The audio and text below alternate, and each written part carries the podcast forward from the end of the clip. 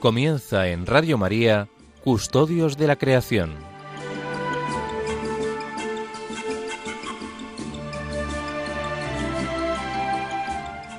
Un programa dirigido por Esther Lence.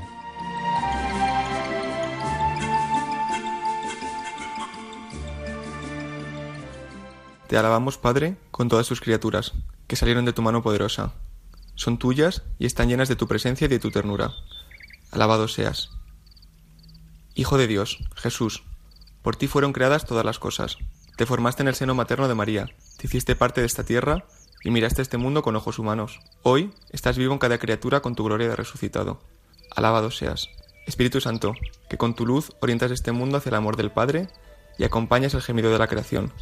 Tú vives también en nuestros corazones para impulsarnos al bien. Alabado seas. Señor uno y trino, comunidad preciosa de amor infinito, enséñanos a contemplarte en la belleza del universo, donde todo nos habla de ti. Despierta nuestra alabanza y nuestra gratitud por cada ser que has creado. Danos la gracia de sentirnos íntimamente unidos con todo lo que existe. Dios de amor, muéstranos nuestro lugar en este mundo como instrumentos de tu cariño, por todos los seres de esta tierra, porque ninguno de ellos está olvidado ante ti.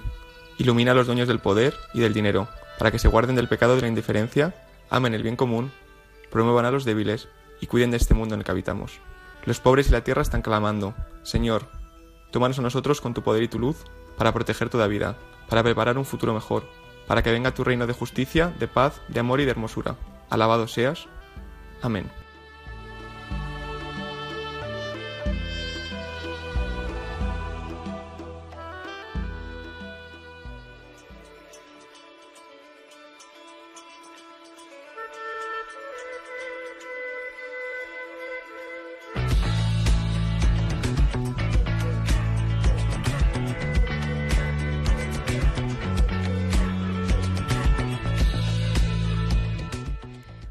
Buenas tardes a todos, son las 5, las 4 en Canarias, soy Esther Lence y están escuchando Custodios de la Creación.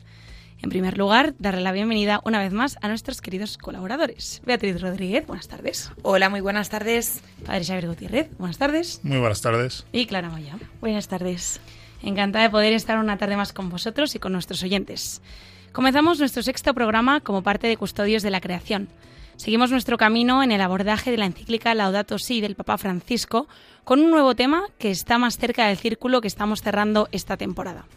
Recuerdo una vez, una vez más la estructura del programa. ¿no? Primero recuperaremos aquello que expone el Papa sobre el tema en cuestión en la encíclica. Después haremos el abordaje de la academia, de la universidad, es decir, de aquello que nos une a nosotros, a los miembros de este equipo. En tercer lugar, nos acercaremos al tema de la mano de nuestra otra seña, lo que es la juventud. Queremos saber qué están haciendo los jóvenes por el cuidado de la casa común. Y para terminar, reflexionaremos juntos de cara a poder darle un mayor sentido a lo tratado en el programa. Con esto en mente, situamos el tema de hoy. Estamos haciendo un camino que comenzó con un problema muy concreto, muy cotidiano, que es la cuestión del agua. Ampliamos la mirada y descubrimos que esta problemática se insertaba en el reto de la cultura del descarte, de la actitud del desecho, del mal gasto que se ha instaurado en nuestras sociedades. Ante ello, los programas 3 y 4 trajimos dos propuestas de solución que pueden complementarse bastante bien. Por una parte, la educación ecológica y por otra, la tecnología sostenible. En el programa anterior ampliamos de nuevo la mirada y comentamos el papel de la economía en el cuidado de la casa común. Y hoy damos un paso más para tratar la cuestión de la responsabilidad política frente al medio ambiente. En primer lugar, Desgranaremos bien, con el apoyo de Bea, el mensaje que el Papa lanza a los gobernantes respecto al, resto de la al reto de la gestión del cambio climático.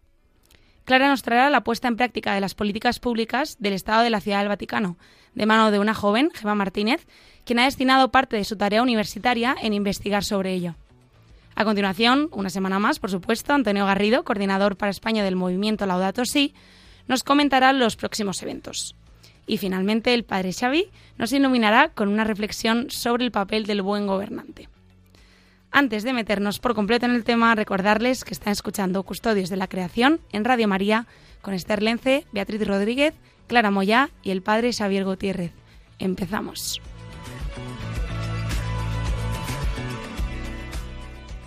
Laudato Si, una llamada para todos.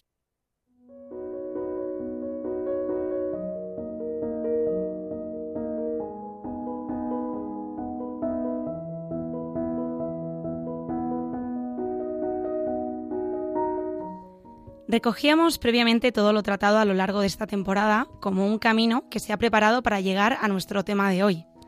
Y es que la cuestión del agua, la gestión de este recurso tan necesario, es solo un ejemplo concreto de la tarea que los gobiernos guardan respecto al cuidado de la casa común.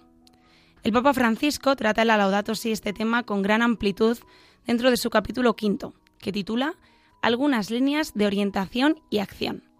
Es decir, la política como el arte de lo posible, lo cual yo creo que dice mucho.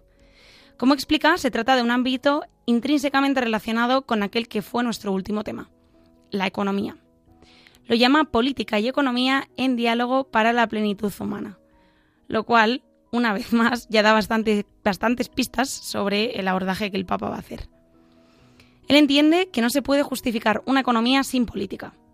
Critica el Papa que mientras unos se desesperan solo por, el rédito económico y solo se obsesionan por conservar y acrecentar el poder, lo que tenemos son guerras y o acuerdos espurios donde lo que menos interesa a las dos partes es preservar el ambiente y cuidar a los más débiles.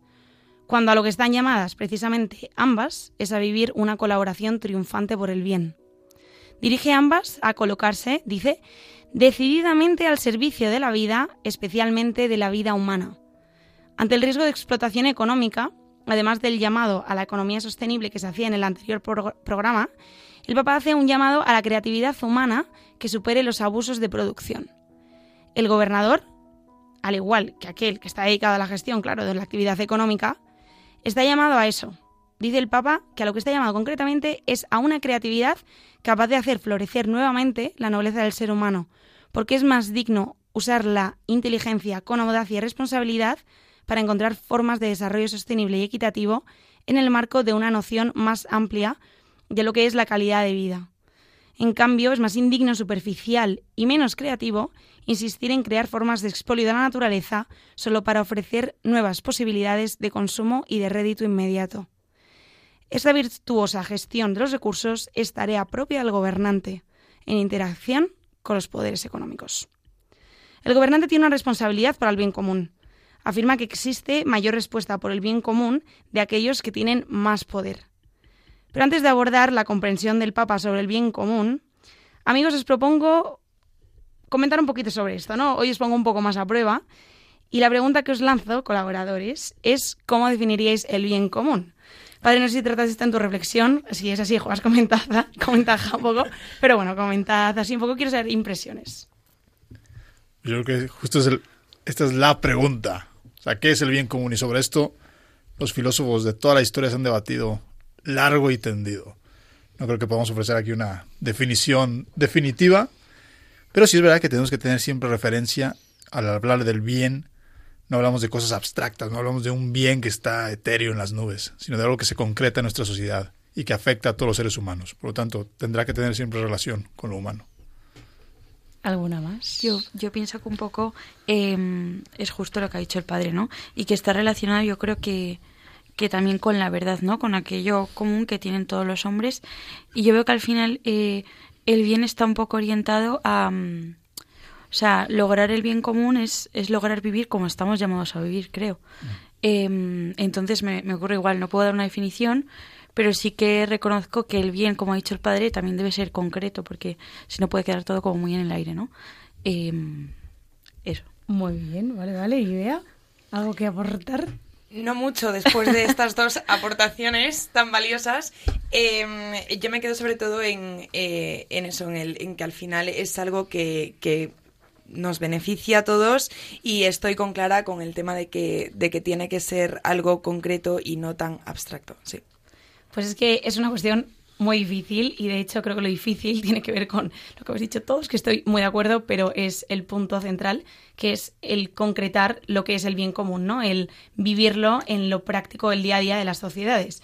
Y es que a la hora de plantearnos cuál es este bien común surgen muchas dudas y debates, porque puede parecer que los bienes individuales chocan, ¿no? Por ejemplo, el, el mítico debate sobre los derechos humanos.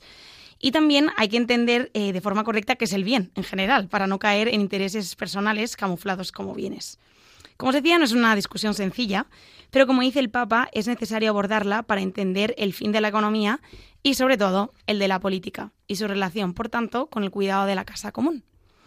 Con esto en la cabeza, el Papa Francisco reconoce al bien común como el principio unificador de la ética social y lo define, mirando al Concilio Vaticano II, como, cito textualmente, el conjunto de condiciones de la vida social que hacen posible a las asociaciones y a cada uno de los miembros el logro más pleno y más fácil de la propia perfección. Tenía un poco que ver con lo que decía Clara, ¿no? Esto supone el respeto al ser humano y la protección de sus derechos, así como la promoción del bienestar social, tomando en cuenta los grupos intermedios que lo forman, como por ejemplo la familia. El bien común necesita de paz social, que a su vez requiere orden. Este se consigue atendiendo, entre otros, a la justicia distributiva.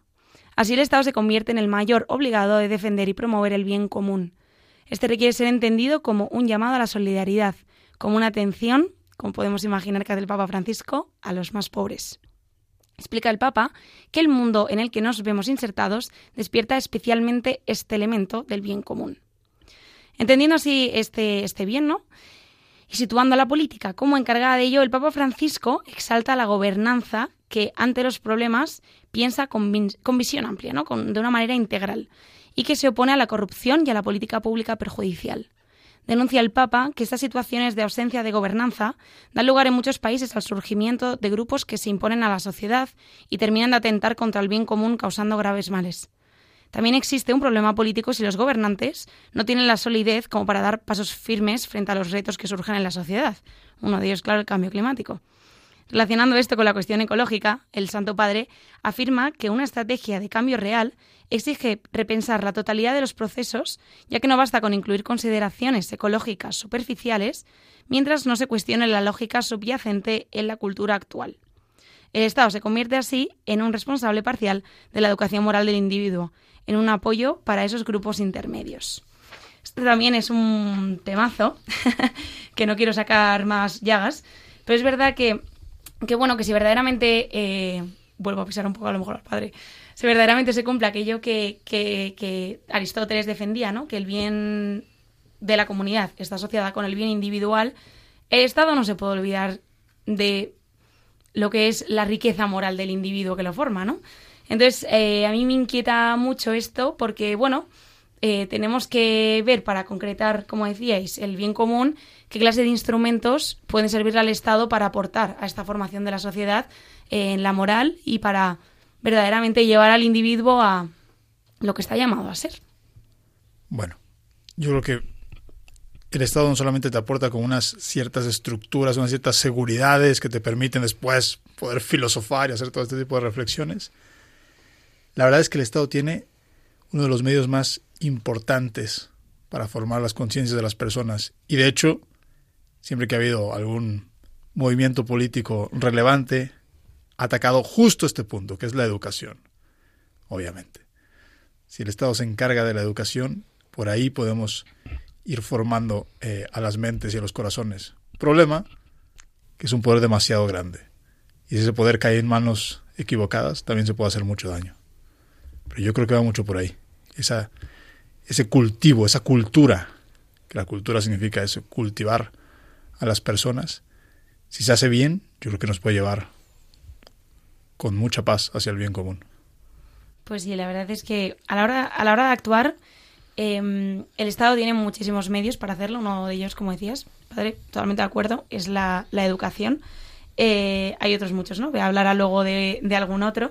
Em, y, bueno, y estos medios también hay que entenderlos en dos niveles, ¿no? Que es al final también la política donde se aplica, justo siguiendo con lo que decíais de lo concreto, que están interrelacionados entre sí, aparte, que es el internacional y el nacional. Y luego dentro del nacional ya entendemos que se inserta el local. El Papa Francisco reitera sin cansancio a lo largo de la encíclica que el problema medioambiental es un reto global. Esto no nos extraña a ninguno. Y es que el efecto sobre todos los países así como la interdependencia cada vez más real, nos obliga a pensar en un solo mundo, en un proyecto común. Las políticas aisladas, estas políticas de educación, por ejemplo, ¿no? no terminan de funcionar en un contexto así, eh, por lo que ciertos consensos mundiales necesitan erigirse como bases de actuación, ¿no? Una educación común, una educación que, se relacione entre estados. Destaca como clara línea el, el Papa Francisco una clara línea de acción, el reemplazo de los combustibles fósiles, por ejemplo, otro tipo de, medida, por las energías renovables. Reacciones están ya teniendo lugar y la inserción en la, agenda pública es una evidencia, en las políticas empresariales, todo esto va sucediendo, aunque su avance es lento. Como ya comentamos en programas anteriores acerca de la educación, precisamente, la transformación ecológica es un proceso paulatino que requiere de políticas públicas que sean sólidas, solidarias y que miren a largo plazo. Esto se cumple tanto en el ámbito internacional como en el nacional, como decía. Inspirado en ello, el Papa afirma con esperanza lo siguiente. Se puede decir que mientras la humanidad del periodo postindustrial quizás sea recordada como una de las más irresponsables de la historia, es de esperar que la humanidad de comienzos del siglo XXI pueda ser recordada por haber asumido con generosidad sus graves responsabilidades.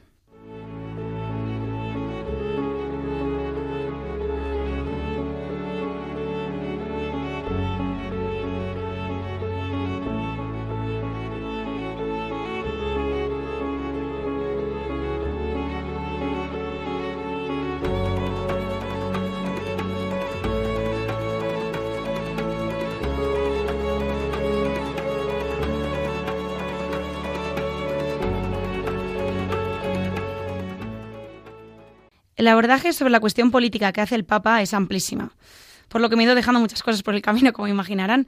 Su análisis de las cumbres, la traducción de la política internacional en política nacional y local, el diálogo precisamente como, como instrumento, ¿no? Al igual que la política que decía el padre, que la educación, perdón, que decía el padre Xavi.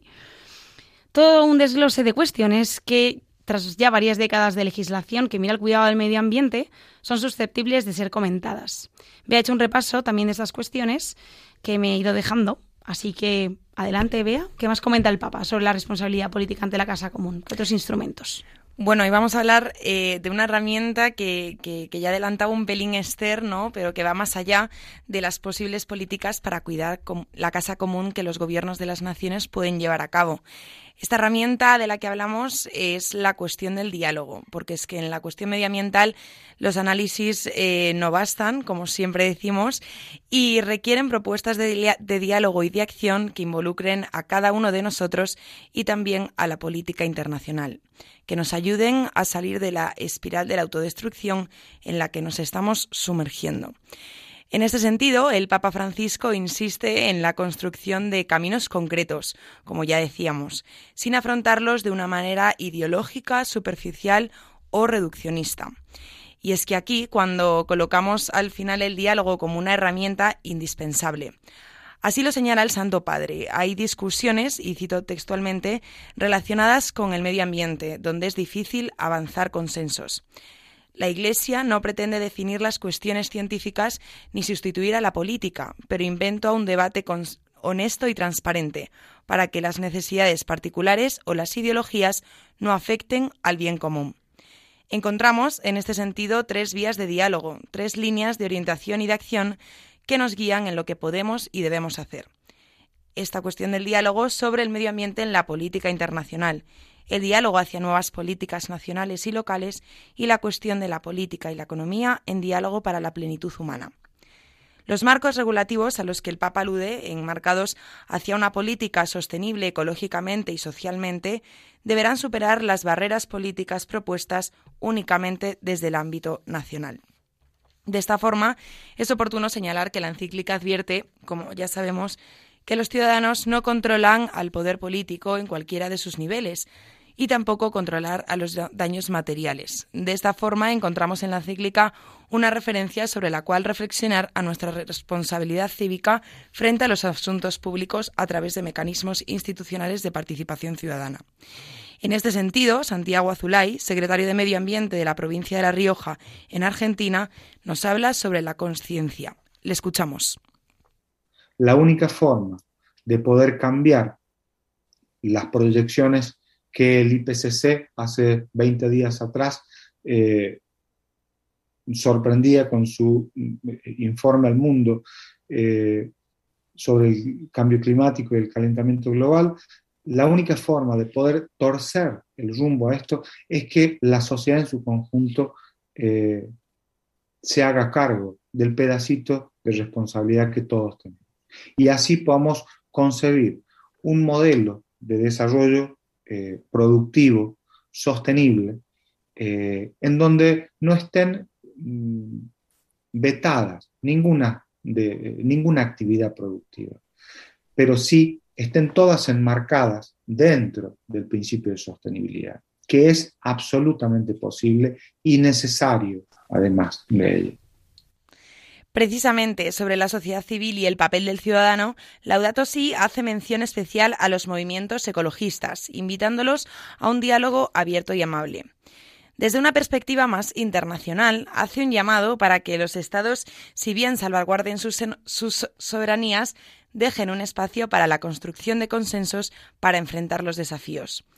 Es necesario que los acuerdos internacionales se cumplan y es urgente contar con instituciones internacionales fuertes, eficazmente organizadas, con autoridades designadas equitativamente por acuerdo entre los, gobiernos nacionales y dotadas de poder sancionatorio para lograr un diálogo efectivo. En este sentido, se plantea la necesidad de una diplomacia que tenga la capacidad de promover estrategias internacionales que se anticipen a los problemas que al final nos afectan a todos. De esta forma, Laudato Si reclama que las cumbres mundiales de medio ambiente no han logrado ser totalmente exitosas por la falta de decisiones políticas significativas y eficaces. Como bien dice nuestra encíclica, en términos generales, hace falta construir liderazgos que marquen caminos, buscando atender las necesidades de las generaciones actuales, incluyendo a todos, sin perjudicar a las generaciones futuras, con lo cual nos conecta con el concepto del desarrollo sostenible. Pero el diálogo no debe limitarse al ámbito internacional, debe incorporar las perspectivas nacionales, estatales o regionales. En este sentido, se destaca el reconocimiento al municipio como parte de las soluciones, al exhortar a los parlamentos municipales a legislar para facilitar que los acuerdos que permitan concretar acuerdos eficaces entre dos poblaciones vecinas para sostener las mismas políticas ambientales. Pero ¿quiénes son los actores de una herramienta como es el diálogo? Como ya adelantábamos antes, la sociedad civil juega un papel fundamental, pero la encíclica destaca también les, bueno, y también les recuerda que a través de organismos no gubernamentales y asociaciones intermedias tienen la oportunidad de influir en los gobiernos para desarrollar normativas, procedimientos y controles más rigurosos en materia medioambiental. La encíclica invita además a las iglesias para debatir entre ellas, orientando este diálogo hacia el cuidado de la naturaleza, a la defensa de los pobres, a la construcción de redes de respeto y fraternidad. La encíclica reconoce que la Iglesia es un actor más en este diálogo y, en consecuencia, no busca definir las cuestiones científicas ni sustituir a la política.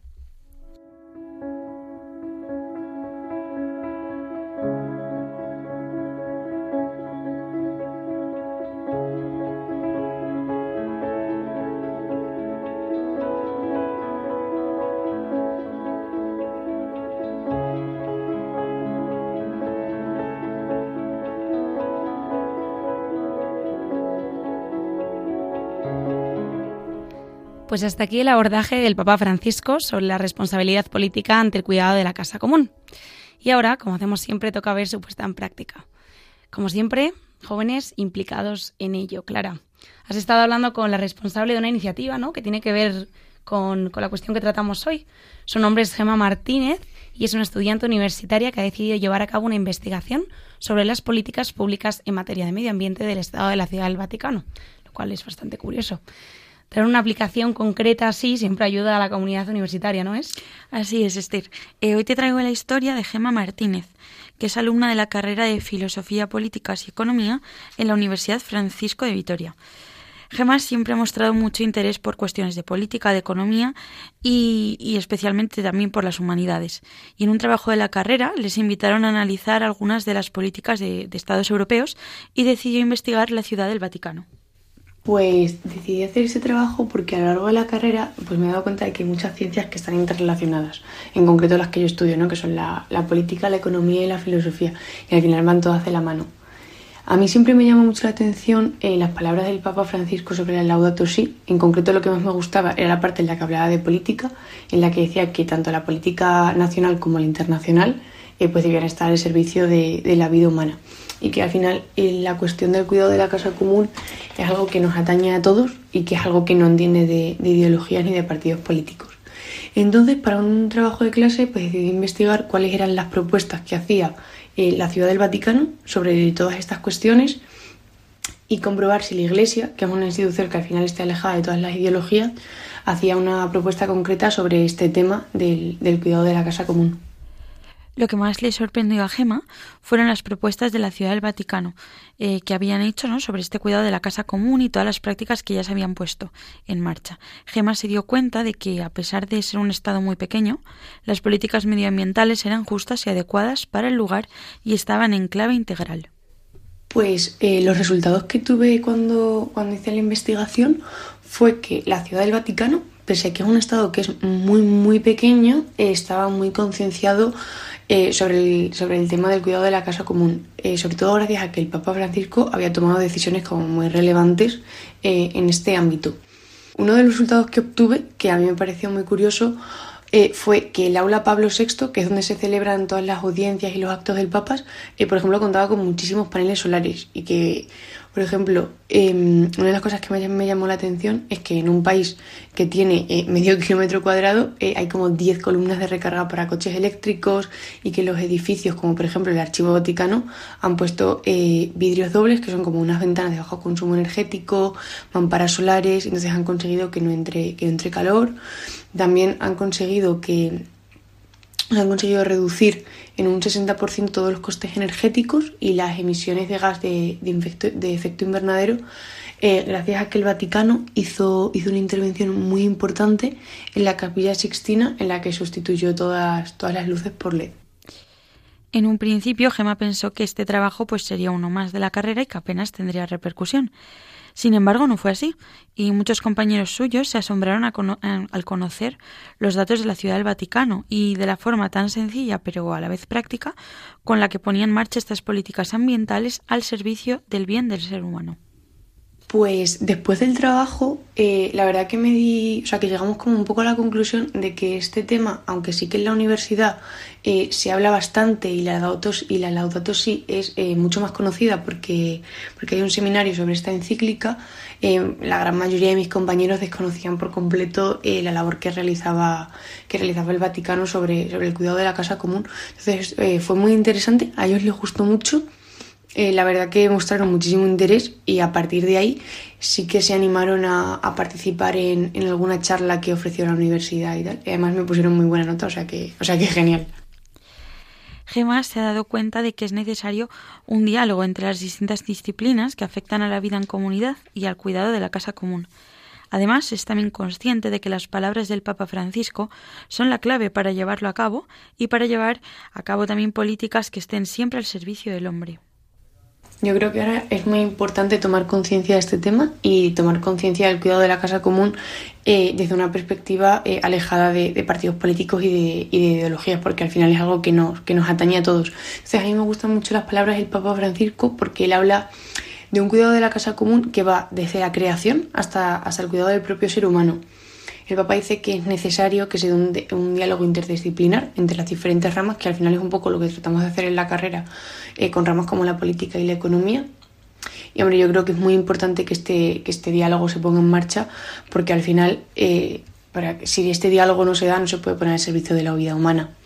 Entonces, bueno, esto es una realidad que ya está ocurriendo y que, y que tratarla y poner el debate sobre la mesa y actuar eh, puede ayudar mucho eh, en dramas muy importantes como puede ser, por ejemplo, la pobreza. Y yo creo que los jóvenes en eso tenemos mucho que decir.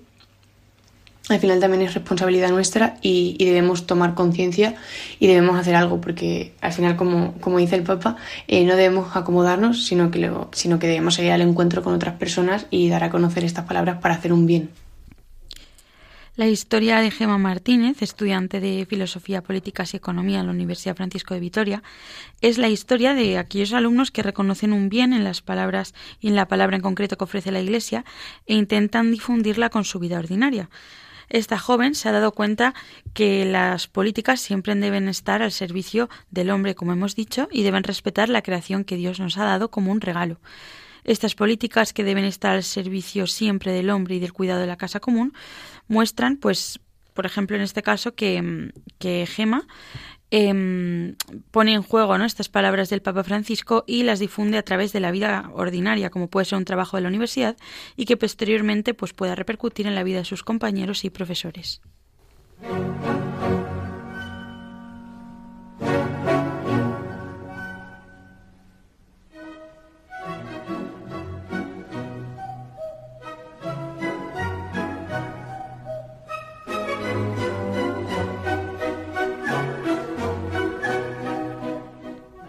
Acabamos de escuchar la iniciativa de Gema Martínez, que es una investigación acerca de las políticas ambientales que representan una aplicación práctica de la demanda política que el Papa hace la Laudato Si. Traemos esta iniciativa porque hoy estamos dialogando precisamente sobre la responsabilidad de la política frente al cuidado de la casa común. Lo estamos haciendo desde el programa Custodios de la Creación, aquí en Radio María, con Beatriz Rodríguez, Clara Moya, el padre Xavier Gutiérrez y quien les habla, Esther Lence. Ha llegado el momento de pasar a conocer los próximos eventos que nos trae el movimiento Laudato Si, pero antes de darle la palabra a nuestro colaborador, queríamos compartir con ustedes, queridos oyentes, una invitación a ser parte de Radio María, esta vez con ocasión del mes de mayo del mes de nuestra Madre.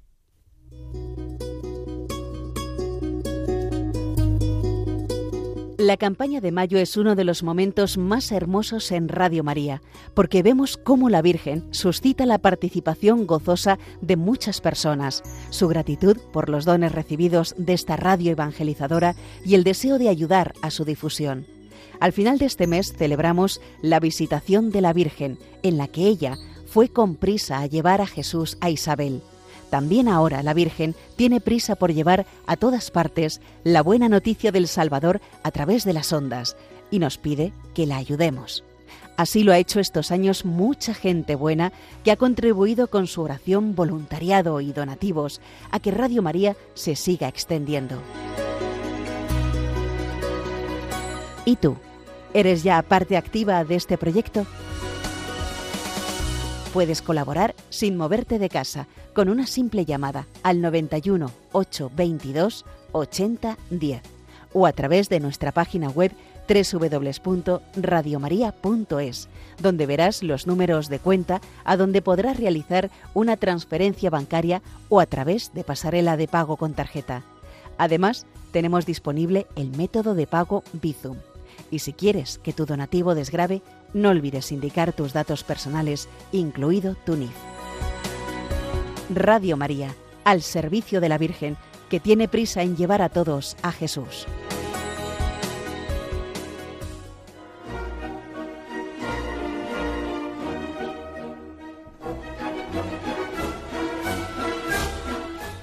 Lo cierto es que Radio María cada vez alcanza más lugares, así que si quieren seguir participando de esta difusión de la esperanza, les animamos a colaborar con esta emisora para que pueda seguir llegando a, nuevos sitios, ¿no? En esta labor, de hecho, colaboran también desde el movimiento Laudato Si, difundido por muchos países ya. Como saben, su coordinador en España, Antonio Garrido, coopera con nosotros informándonos de las actividades que vienen en las próximas semanas. ¿Qué nos espera, Antonio? Muy buenas tardes a todos y encantado de poder estar aquí una semana más en Radio María, trayendo todas las novedades que hay en España sobre el cuidado de nuestra casa común.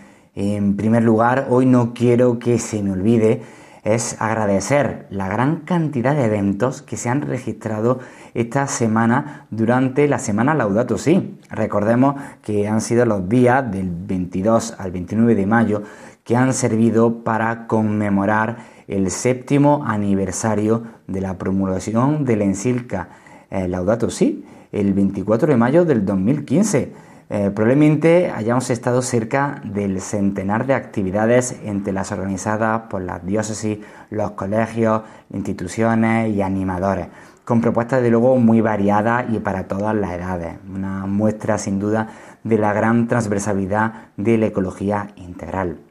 Pero para terminar esta semana Laudato sí, aún nos quedan los últimos caletazos, además algún otro evento que se extiende en la próxima semana. Por ejemplo, esta misma noche tenemos a las 9 el Festival Laudato Si, que se emitirá desde Asís con artistas de todo el mundo, que intervendrá desde la ciudad natal de San Francisco de Asís, patrón de la ecología y una de las figuras inspiradoras de la encíclica. Será un evento con un perfil, como digo, más artístico, más lúdico. Ya mañana tendremos desde la Ciudad del Vaticano la clausura de la semana Laudato Si a las 12 del mediodía y un poquito después, sobre las 3 de la tarde, desde Brumadinho, en Brasil, será la Eucaristía que pondrá punto y final a todas estas actividades de la agenda oficial. Si queremos ver qué eventos quedan por nuestra zona, pues podemos visitar la página web de la semana Laudato Si, donde están inscritas Algunas a las que todavía podemos ir, pues por ejemplo, en la diócesis más antigua de España, la diócesis de Guadix, que se ha volcado durante esta semana. Tendremos la Eucaristía desde la catedral y además ellos siguen adelante con una propuesta de apadrinar un árbol en el entorno de Face Retama, lugar donde se encuentra la ermita de Santo Torcuato, de cara a la plantación y la bendición que tendrá lugar el 12 de junio. En Segovia, por ejemplo, para los más pequeños, sigue abierto el concurso de dibujo ecológico hasta el próximo día 3 de junio una buena oportunidad para reflexionar sobre el cuidado de la casa común. Y por otro lado, recordamos que el próximo domingo 5 de junio tenemos el Día Mundial del Medio Ambiente, que además este año es aniversario redondo, el quincuagésimo, 50 años desde la conferencia de Estocolmo en 1972, que conmemora las Naciones Unidas, una fecha para sensibilizar, alertar y reconducir de conductas y políticas que dañan el ecosistema. Por ello, en Vitoria, el próximo domingo 4, la Comisión Diocesana de Ecología Integral hace una convocatoria para toda la familia a las 11 de la mañana en las campas del Parque Natural de Olarizu, al sur de Vitoria, cuyo monte está coronado por una cruz. Un encuentro que comenzará con una oración comunitaria para dar gracias a Dios y se visitará además el jardín botánico, seguido de un momento de contemplación personal, un poco de diálogo con los demás participantes sobre la experiencia y se cerrará finalmente este encuentro con una breve oración. Además podemos encontrar más actividades en las redes sociales y la página web del movimiento Laudato Si, ya que otras muchas instituciones están organizando alguna que otra actividad para el Día del Medio Ambiente, como por ejemplo en Córdoba, que hay una marcha ciclista en la mañana del domingo 5 de junio, la red Laudato Si de Justicia y Pau, que ofrece en su página web un gran número de eventos a los que podemos asistir durante estos días, o por ejemplo os animo a investigar la iniciativa que ha puesto en marcha la Hermandad Matriz de Almonte con motivo de la próxima romería de la Virgen de Rocío para cuidar el impresionante Parque Natural de los Costos de Doñana en esta multitudinaria romería que tendrá lugar el domingo de la próxima semana. En definitiva, yo os invito a seguir buscando información sobre todas las actividades que hay organizadas. Os deseo un buen fin de semana y una buena clausura de la semana Laudato Si. Un abrazo a todos. Muchas gracias, como siempre, Antonio Garrido, coordinador para España del movimiento Laudato Si. Ojalá se sumen a ellos. Dejamos ahora unos minutos musicales para un momento de reflexión. Hoy vuelvo a nuestro programa nuestro querido Claudio Kiefo, esta vez con Canzone de Mayo.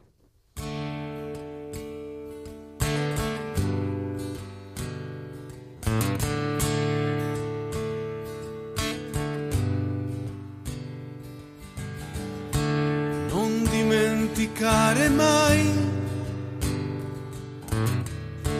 Maggio e i fiori della primavera gli amici oh quanti amici quella sera. I canti i canti come una preghiera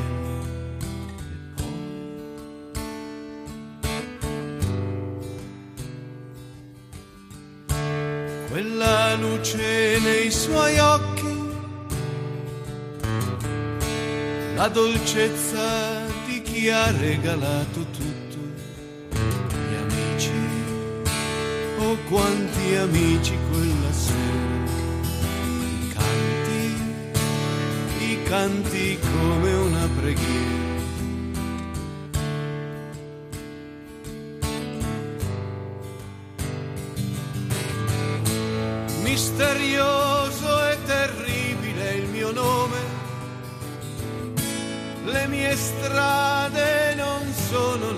Strade, ma il mio amore, il mio amore non finisce.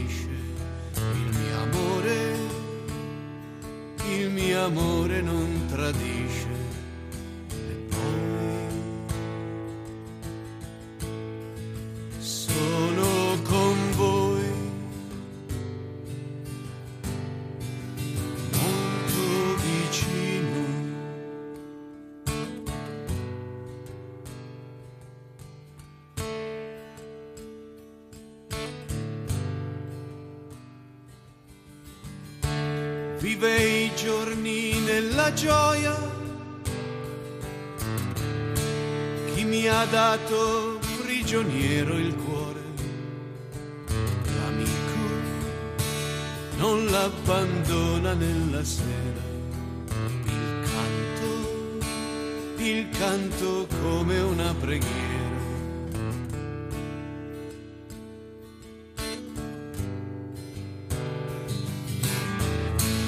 Misterioso e terribile il mio nome. Le mie strade non sono le tue strade, ma il mio amore, il mio amore non finisce. Il mio amore, il mio amore non tradisce.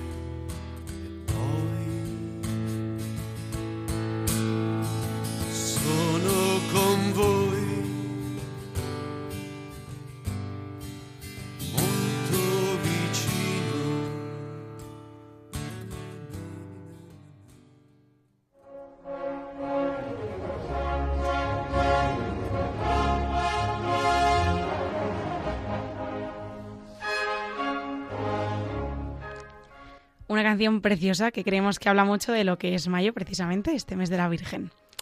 Y con ello pasamos al final del programa.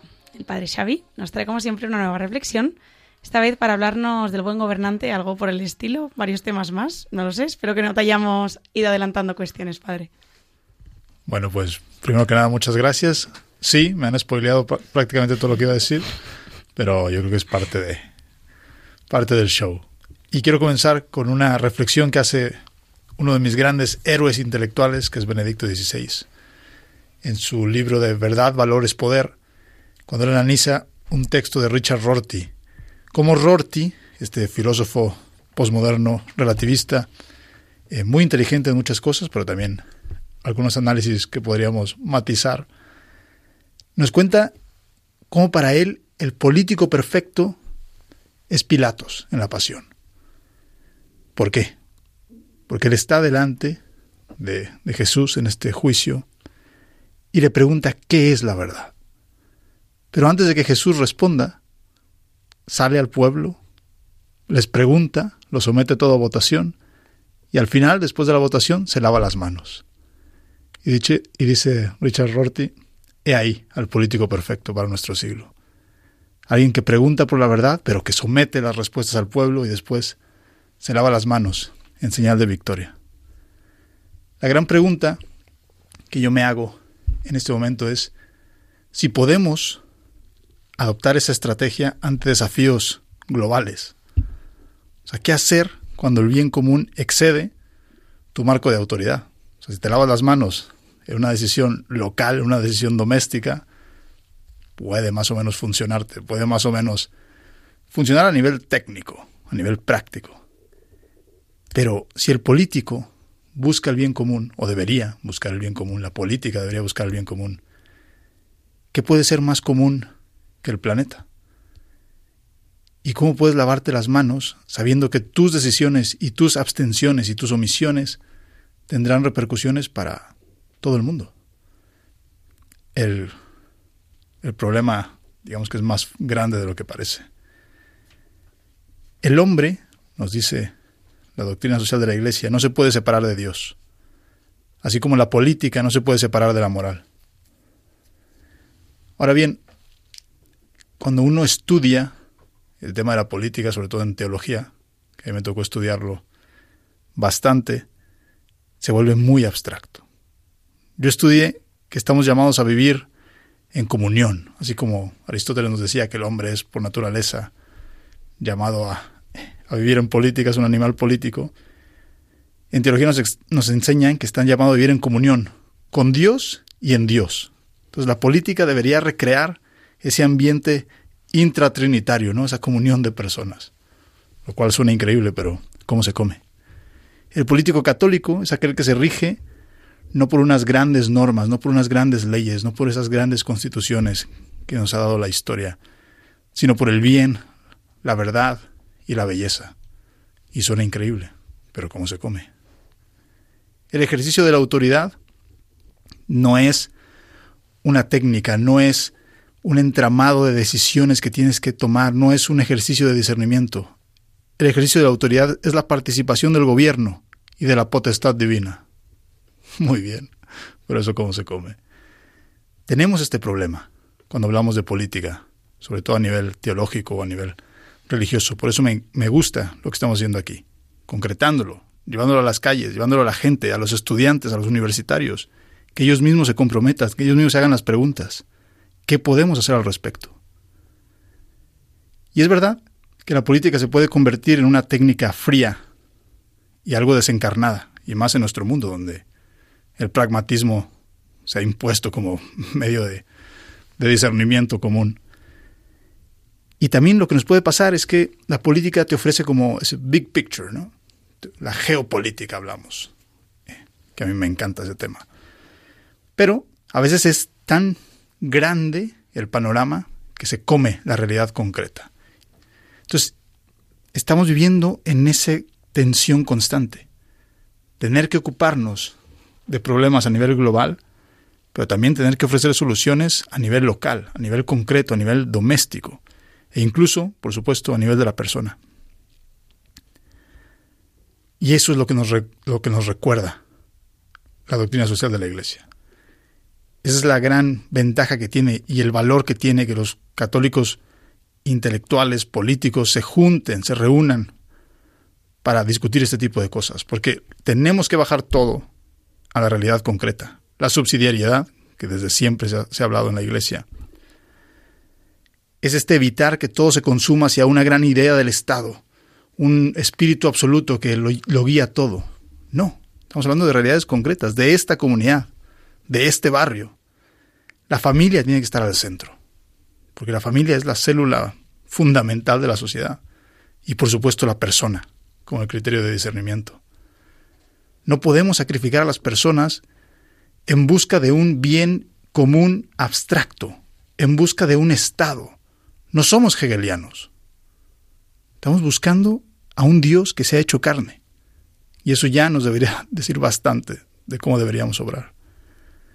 Por lo tanto, cuidado con las políticas desencarnadas, cuidado con la abstracción total, cuidado también con las miras cortas, el ver solamente los problemas que yo tengo, que tengo con mi familia, que tengo en mi universidad, y toda mi energía política la desgasto ahí en elegir a mi representante de salón, en elegir cuáles son las políticas que va a seguir mi colegio, mi universidad, mi barrio o mi ciudad.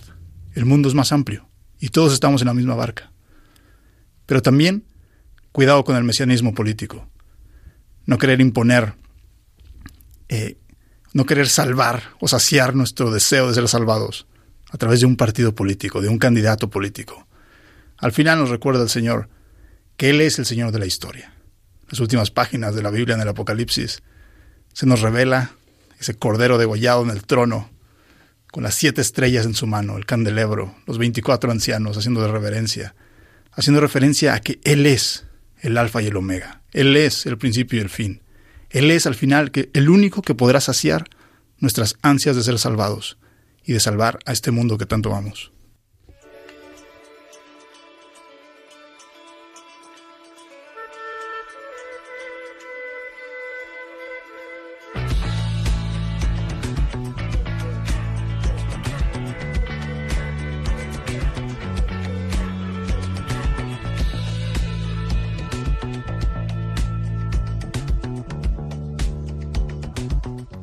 Con estas palabras terminamos el programa de hoy. Vamos a repasar antes de irnos una idea por cabeza, que nos da tiempo a mucho más. Así que vea adelante. Me quedo con una idea central que ha, que ha dicho el padre Xavi, como no, eh, sobre eh, la importancia de la acción. Bueno, dijo una frase que me pareció eh, espectacular de eh, si es eh, la casa, como, o sea, si estamos en la... ¿Cómo era? No me acuerdo. bueno, era muy guay. no me acuerdo. Eh, era... bueno, Igual yo te voy a dar una pista porque voy a decir la mía, me voy a adelantar, que es que qué hay más común en relación con el bien común que cuidar la casa común. No sé si será Sí, esto lo que tú sí, querías decir, pero yo me quedo con esa. Y la Pues, importancia de la actuación. Eso es. Clara. Yo me quedaría también con lo que ha comentado el padre Xavi de, mm, de ser concretos, ¿no? De que basta ya de, políticas desencarnadas, ¿no? Sino de, concretar y bajar a la realidad a través, es que ya puede ser desde el trabajo, desde, con el día a día, em, para llevar a cabo todo esto que dice el Papa. Pater. Pues yo me quedo con, con esto que estamos haciendo, con este momento, con este grupo y sobre todo con las ganas y el deseo y la invitación a que se formen otros grupos como este. La gente joven que debata sobre esto, que hablen sobre estos temas, sin miedo, sin prejuicios, buscando siempre la verdad, la bondad y la belleza de este mundo, porque al final solo así podremos dar gloria a Dios. Pues nada, convocatoria abierta a quien quiera formar parte de Radio María. así ponemos fin a este nuevo programa de Cuestiones de la Creación, que es una buena forma. Hoy hemos estado hablando sobre el papel de la política en la crisis climática. Para ello, junto con Bea, hemos desgranado bien la explicación que el Papa Francisco plasma en la Laudato Si sobre esa responsabilidad del gobernante en relación con la economía, claro. Sobre qué es el bien común, cómo se aplica, qué instrumentos colaboran, qué papel tiene el diálogo, Clara nos lo ha traído a la práctica, a lo concreto, y nos ha compartido la investigación de Gema Martínez, estudiante universitaria que ha analizado la aplicación de la propuesta de la encíclica del Papa Francisco en las políticas medioambientales de la Ciudad del Vaticano. Como siempre, hemos repasado los diferentes eventos que tendrán lugar próximamente con Antonio Garrido, coordinador para España del movimiento Laudato Si, y finalmente el padre Xavi nos acaba de recordar qué significa ser un buen gobernante qué se debe esperar del líder político, cómo se, cómo se da la relación con él, cómo traer esto a lo concreto, qué papel guarda la casa común en el bien común. Para ello, claro, ha tirado de clásicos. Muy bien. Muchas gracias a todos, equipo. Padre Xavier Gutiérrez, buenas tardes. Hasta luego. Beatriz Rodríguez, gracias. Hasta, hasta luego. Y Clara Moya, gracias. Hasta luego, gracias. Muchas gracias también a ustedes, oyentes, por escucharnos. En el próximo programa, día 11 de junio, el equipo de custodios de, de la creación de nuestra compañera Lorena del Rey hablará sobre diálogo interreligioso en relación con el cuidado del medio ambiente. Hasta entonces, recuerden que pueden contactar con nosotros a través del email custodios de la creación y también volver a escuchar e incluso pedir el programa en nuestra web radiomaria.es. Estimados oyentes, soy Esther Lence, me despido junto a mi equipo y les dejamos en manos del padre Nacho Figueroa con el programa Éramos tan jóvenes. Hasta la próxima semana.